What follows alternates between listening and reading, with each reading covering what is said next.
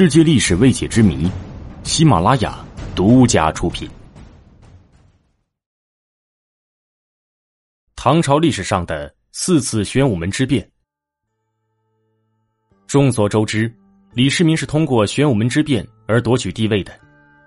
除了这次政变，玄武门还上演了另外三幕精彩的政变。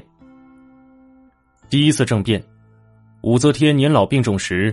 一些希望恢复大唐社稷的官员，在宰相张柬之、崔玄的率领下，趁机起事。七百零五年一月，张崔与左羽林卫将军敬辉等带领羽林兵五百多人占领玄武门，并把太子李显从东宫迎来，然后斩杀了武则天宠任的张易之、张宗昌，逼迫武则天退位，拥立李显重继帝位，复唐国号。第二次政变。唐中宗李显复位后昏弱无能，而皇后韦氏强悍，他与武三思内外勾结，扒烂朝政。韦后因太子重俊不是自己亲生，很不喜欢他。三思也很记恨重俊，并纵容其子武重训和儿媳安乐公主时常凌辱重俊。重训还教公主去对中宗请求废除太子，立自己为皇太女。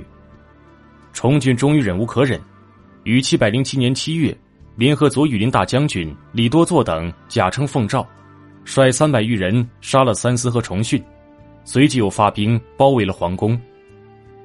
韦后闻变，挟持中宗登上玄武门门楼，调兵镇压。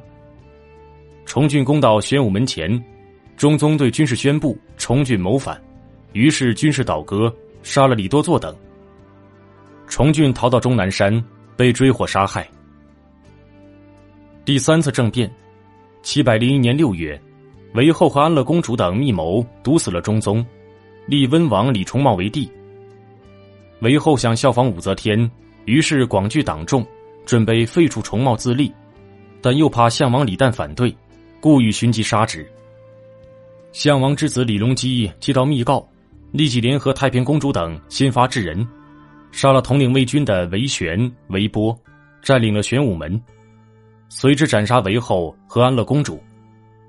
后来，李旦和隆基父子威慑少帝重茂让位，李旦登基，是为睿宗。在唐朝，外朝位于皇宫南部，内廷则处在皇宫北部，因此皇宫城墙北面朱门就对内廷的安全起到主要作用。这其中，作为北面正门的玄武门尤其重要，控制了玄武门。便等于控制内廷，从而控制整个王朝。